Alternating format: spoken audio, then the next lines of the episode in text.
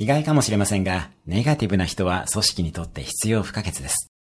全員がポジティブな人で構成される組織は暴走して空中分解します。タコ糸を引っ張る人がいることで高く上がるタコ揚げのように、新しい意見に反対する人、後ろ向きな人が意見の精度を上げます。組織コーチングの基本ですね。ネガティブであることは役割です。よってネガティブな人が退社すると、誰かがその役割を引き継いでネガティブになります。リーダーはポジティブなメンバーとネガティブなメンバーのバランスを取る能力が必要です。そのためには自分自身がいろんな要素を持つことです。ディープデモクラシー、真相民主主義といって、あらゆる人の意見を聞ける能力を持つこと。それらが必要です。今日のおすすめアクションです。ネガティブな人に感謝をしてみる。今日も素敵な一日を毎日1分で人生は変わります。